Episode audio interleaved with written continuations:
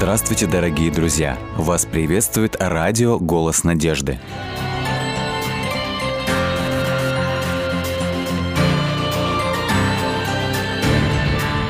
Приветствую гостя нашего. Сегодня с нами в гостях Степан Иванович Аваков. Степан Иванович, скажите, пожалуйста, вот э, для вас, когда вы слышите подобные сообщения о строительстве, о строительстве столь значимых, столь высоких зданий, вот какое впечатление? Ну, мне довелось э, побывать в одном из таких больших зданий. Ну, оно меньше было, чем э, те, которые вы сейчас упомянули, э, в Чикаго.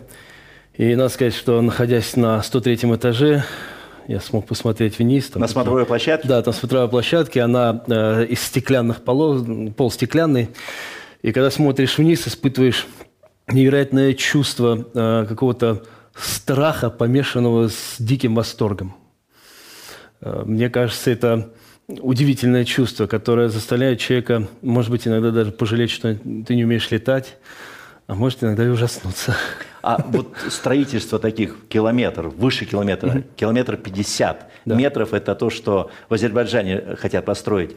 Для вас, вот как вы думаете, что стоит за таким желанием построить столь высокие башни? Ну, наверное, это желание человека показать, каких высот мы можем достичь, а, учитывая как бы, тенденции современной строительной индустрии, да и вообще а, желание выделиться, желание показать, что мы можем. А это хорошо или плохо, когда человек стремится достичь каких-то высот, вот по жизни? Как вы считаете? Ну, мне кажется, что э, любой человек так или иначе э, в меру амбициозен. Ну, некоторые бывают не в меру амбициозны. Но мы все хотим э, чего-то достичь. Маленький ребенок рождается в этот мир, и мы, родители, да и он тоже жаждет уже прекратить лежать и начать переворачиваться, или там становиться на коленки, или, может быть, встать на ноги и сделать первый шаг. Это все достижения, которые оправдывают само существование человека. То есть Мне... это нормально, когда человек стремится утвердиться в жизни, что-то построить вот, э, значительное. Мне... Как считается, дом построил, дерево посадил сына и воспитал. сына воспитал. Да. И кажется, да. уже чего достиг, да? Да, мы, э, мне кажется, любой человек ставит перед собой определенные задачи и цели, которые в жизни хочется достичь, чтобы потом можно было оглянуться назад и сказать, что да, я что-то в жизни достиг, и то, к чему я стремился, исполнилось.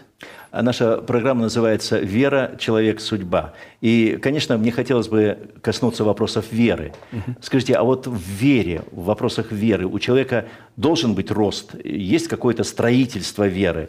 Или это вот то, что приходит само, или приходит по наследству э, и всегда тебя сопровождает? Как по-вашему, вера – это что-то, что тоже растет?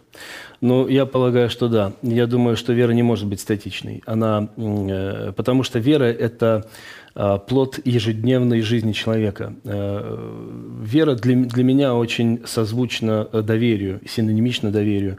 А доверие подразумевает выбор каждый день или каждую минуту своей жизни. Поэтому в этом смысле вера, безусловно, должна расти. Э, она не может остаться А вы всегда были человеком веры? Э, нет. Я Э, я пришел к вере, когда мне было 17 лет. То есть вы выросли еще в советскую эпоху, то есть учились в советской школе, знаете, что такое научный атеизм, знаете, что такое воинствующие, значит, безбожники, да, и в то же самое время настал момент, вы уже довольно взрослый молодой человек, умеющий или уже должен сделать свой выбор, и вдруг делаете выбор свой в пользу веры. Что побудило вас – человека, воспитанного в неверии, в стране неверия, стать верующим? Эм, это история, практически история всей моей жизни, потому что я действительно вырос э, в семье, обычной советской семье, где религиозные ценности не имели никакого значения, да их не было просто. И э, я тоже воспитывался по канонам коммунизма, был э, в свое время даже Э, заместителем председателя совета дружины школы пионерской. То есть, ну, фактически... То есть были активны в этой... Да, я был активным пионером очень. Но и в жизни как-то шло по накатанному. Я занимался спортом, э, ну, был нормальным, обычным э, ребенком. Но затем произошел определенный катаклизм в моей жизни. Я жил в Баку, я родился в Баку, и э, в 87 году начались межнациональные трения, и в 89 году мы всей семьей вынуждены были уехать из города. Пришлось покинуть родной город. Да, мы, мы покинули родной город, и э, оказавшись в совершенно новой для себя культурной среде, а мы переехали в Россию, и, естественно, уклад жизни э, в Ростовской области сильно отличался от того, что было в Азербайджане. Мне кажется, это было для меня неким толчком, э, когда я начал задумываться о судьбе, о том, что делает судьбу человека, что ее составляет, что ее лепит, какое я имею отношение к своей судьбе и почему происходит в жизни то, что происходит. Э, э, мне кажется, это было первым толчком, который меня побудил задуматься о Боге и о вере. А вот сама встреча с, со Словом Божьим, с церковью, это была какая-то случайность или кто-то из ваших родных вас привел в церковь? Как, как это произошло? Нет, это были не родные. Я учился в школе э, в девятом классе как раз. И ну, это было время, 89 год, э, только-только как бы открылись э, государственные учреждения для того, чтобы в них все-таки прозвучало Слово Божье. И однажды к нам на урок истории э, наша учительница пригласила человека, который провел с нами лекцию о, о судьбе. Он э, задал четыре вопроса, на которые каждый человек, нормальный, интеллигентный человек должен уметь ответить. Кто я? Откуда я? Зачем я? И куда я пойду? Что будет после меня? И на самом деле эти вопросы меня э, всколыхнули, потому что я никогда не задумывался об этом. Э, точнее сказать, я задумывался о судьбе, как я говорил раньше, но я не думал вот о, о, об этом в таком ракурсе. И мне было очень интересно. Я с ним остался беседовать после, э, после нашего урока, и затем он еще несколько раз приходил. Вот, собственно говоря, он так зародил во мне зерно так веры. Так зародилась да. вера. Да. А с той поры вера всегда у вас растущая, всегда вот более крепнущая?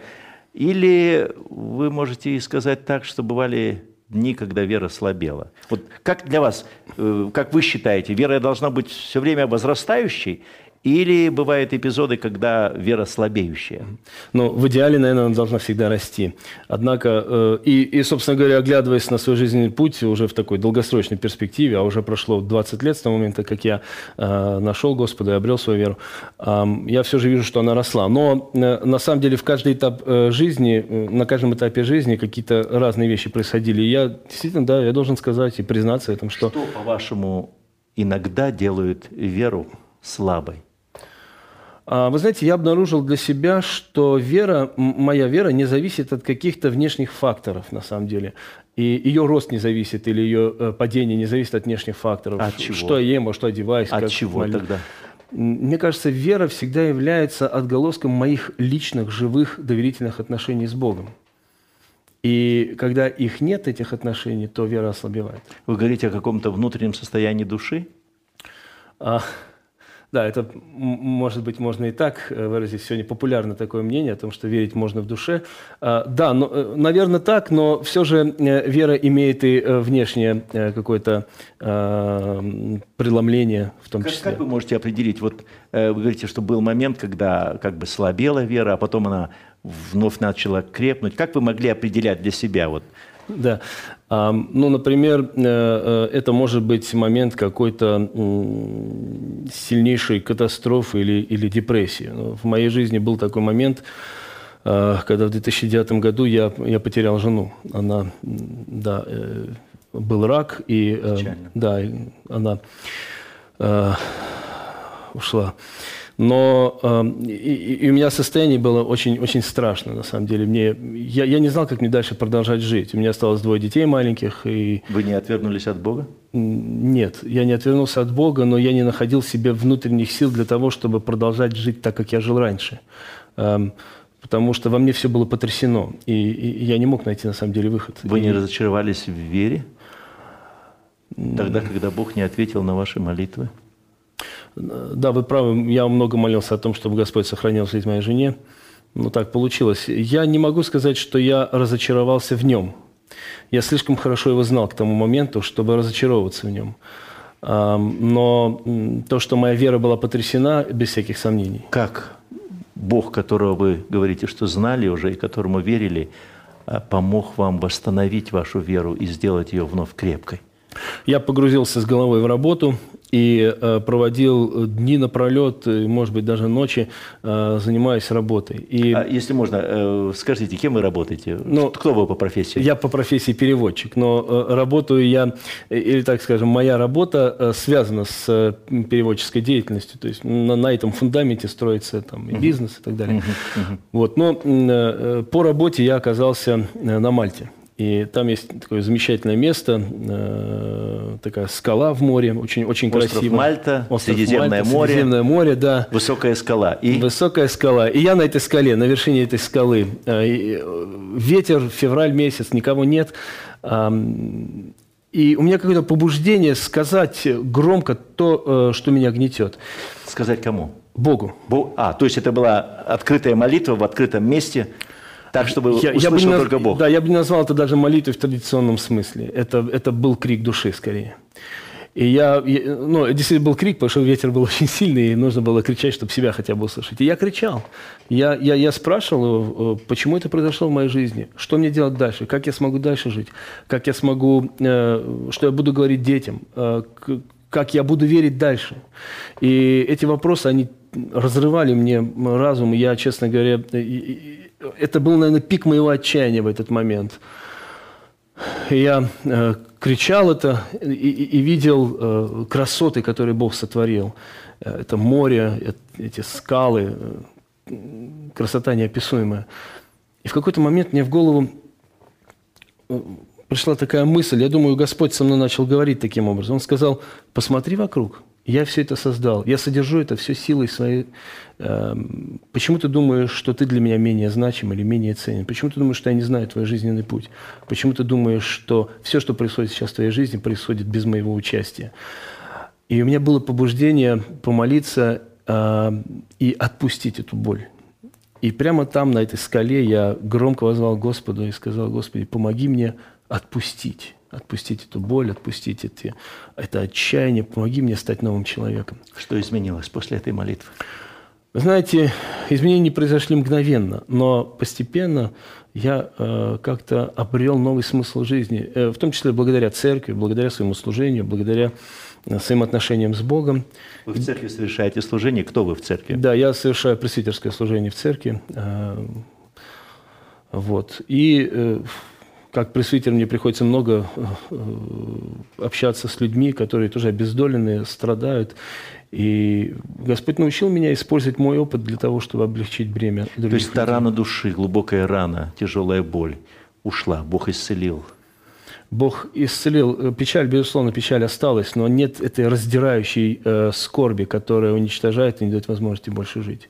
Господь был более милостив ко мне, Он дал мне э, благодать, как Он обычно дает. Знаете, он, если Бог что-то дает человеку, Он дает ему с избытком. И мне тоже дал благодать с избытком. Он подарил мне э, любящую супругу.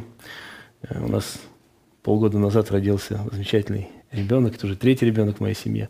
Мои старшие дети приняли мою супругу. э, Стала она матерью для Она них? стала для них матерью.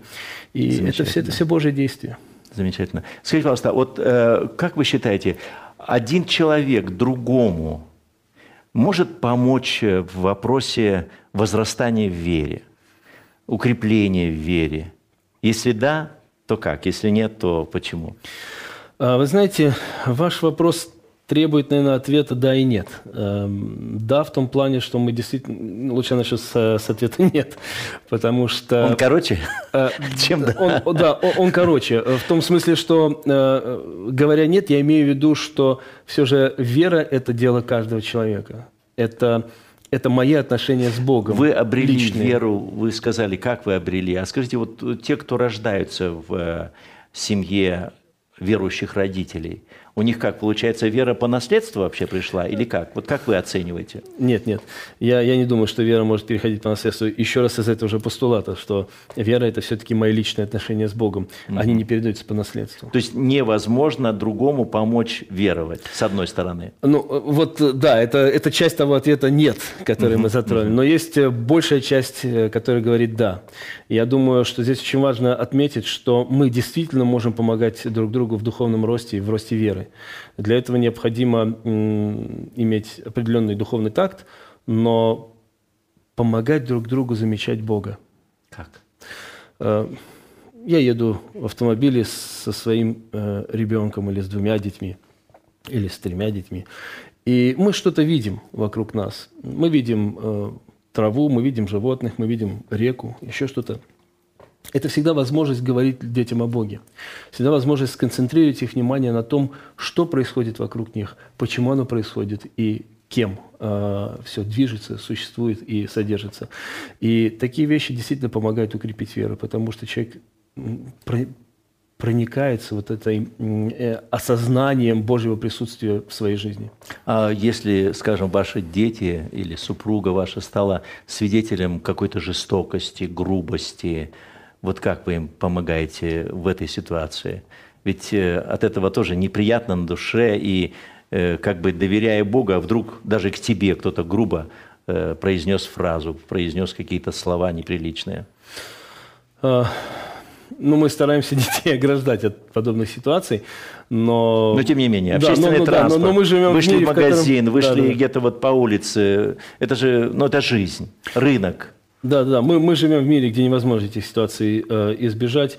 Мы всегда учим своих детей тому, что, э, знаете, как в Писании э, апостол Павел э, призывает христиан концентрировать свое внимание на тех вещах, которые э, достославны, которые достойны похвалы, которые честны, которые чисты.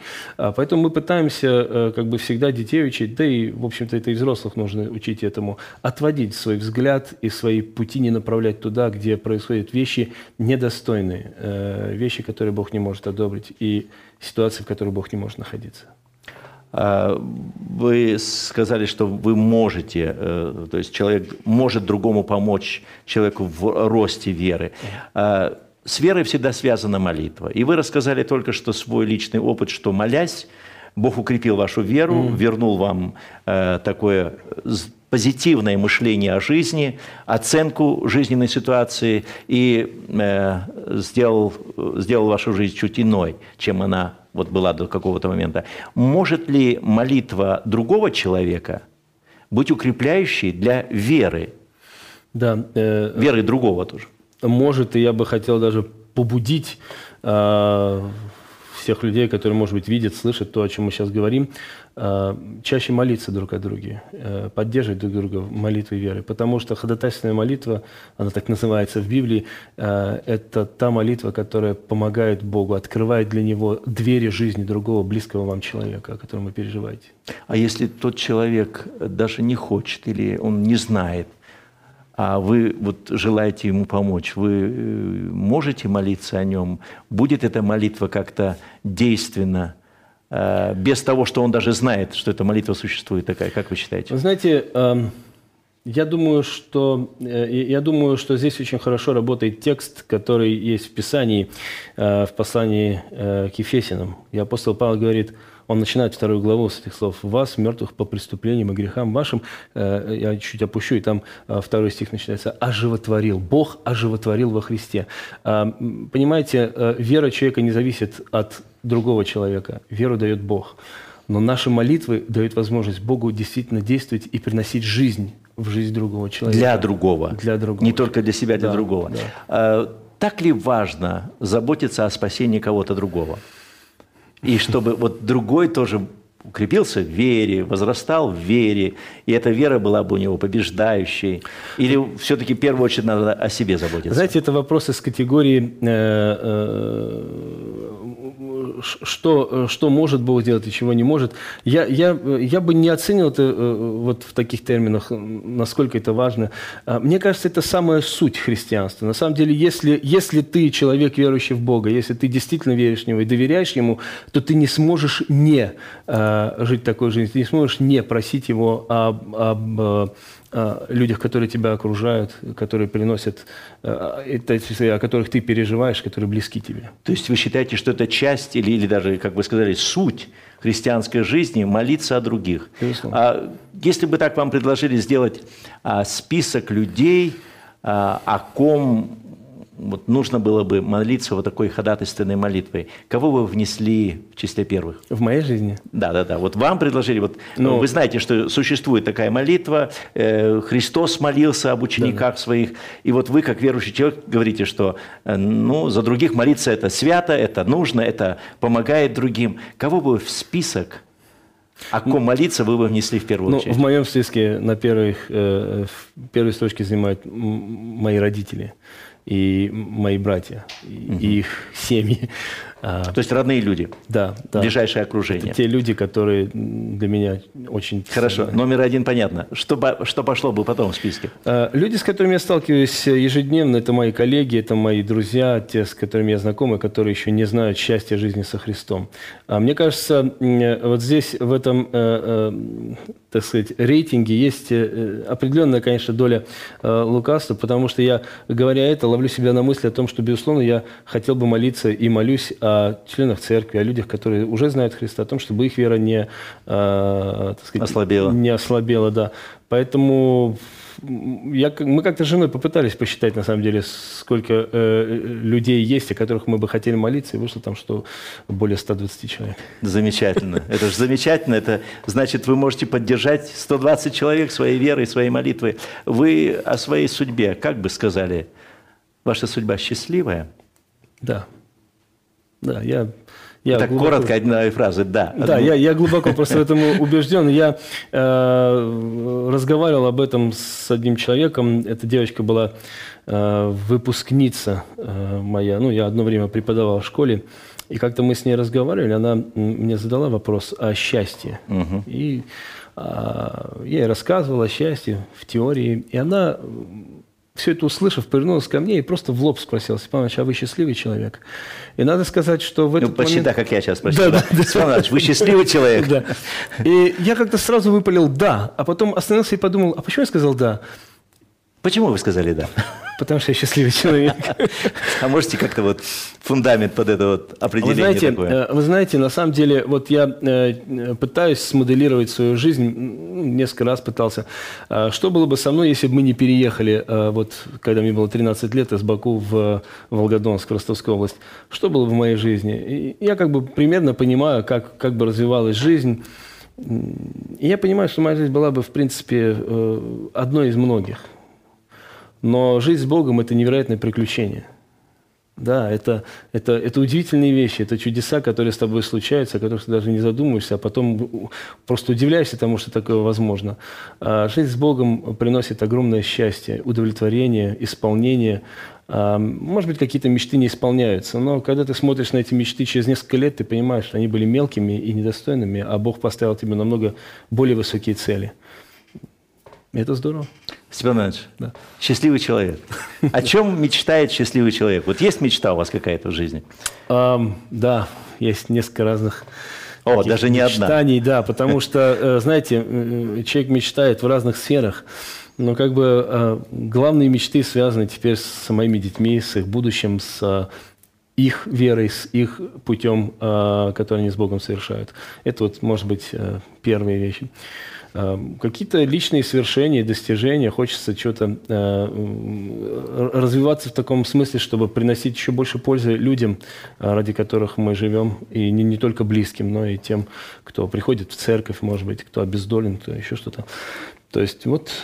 У вас большая часть ваших мечтаний уже исполнилась или большая часть не исполняется в жизни, вот по опыту прошлой жизни? Я э, хочу сказать, что Э, вот если вторую часть взять, да, э, о том, чтобы люди, которые меня окружают, были более счастливы, я мог им помогать. Хочу сказать, что Господь исполняет эти мечты. Может быть, я иногда сопротивляюсь, правда, этому, потому что не всегда э, планируешь служение. Но действительно Господь помогает многие вещи делать и заниматься служением, заниматься работой, которая приносит удовлетворение и пользу людям. В отношении же детей – это долгий процесс, и исполнить эти мечты или нет, мы, ну, я думаю, что я увижу через какое-то время, когда дети сделают свои самостоятельные шаги уже в жизни, когда они смогут самостоятельно выбрать Христа и идти за Ним в жизни. Приятно говорить с счастливым человеком, у которого есть мечта, Спасибо. и который уверен в том, что Господь управляет судьбой и мечты человеческие исполняет. Спасибо. В Евангелии есть рассказ, повествование о ученике Иисуса Христа, апостоле Петре. О нем однажды Иисус сказал, «Петр, я молился о тебе, чтобы не оскудела вера твоя, а ты, некогда обратившись, утверди братьев твоих». Вопрос веры – это не только вопрос личности человека и не только его личный вопрос. Вопрос веры всегда соприкасается с теми, кто рядом с нами. Пожелаем, чтобы вера ваша всегда была крепкой, чтобы она не оскудевала, чтобы она росла, чтобы те, кто рядом с вами, видели, что и ваши мечты исполняются, видели, что вера во Христа, Спасителя и Господа, дарует вам счастье, радость и делает судьбу поистине счастливой. Будьте счастливы. До новых встреч.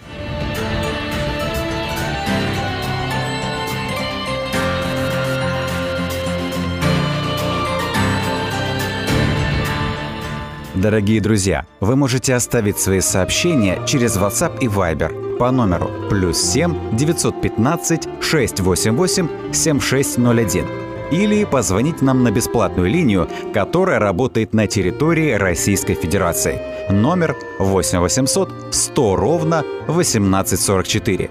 8 800 100 ровно 1844.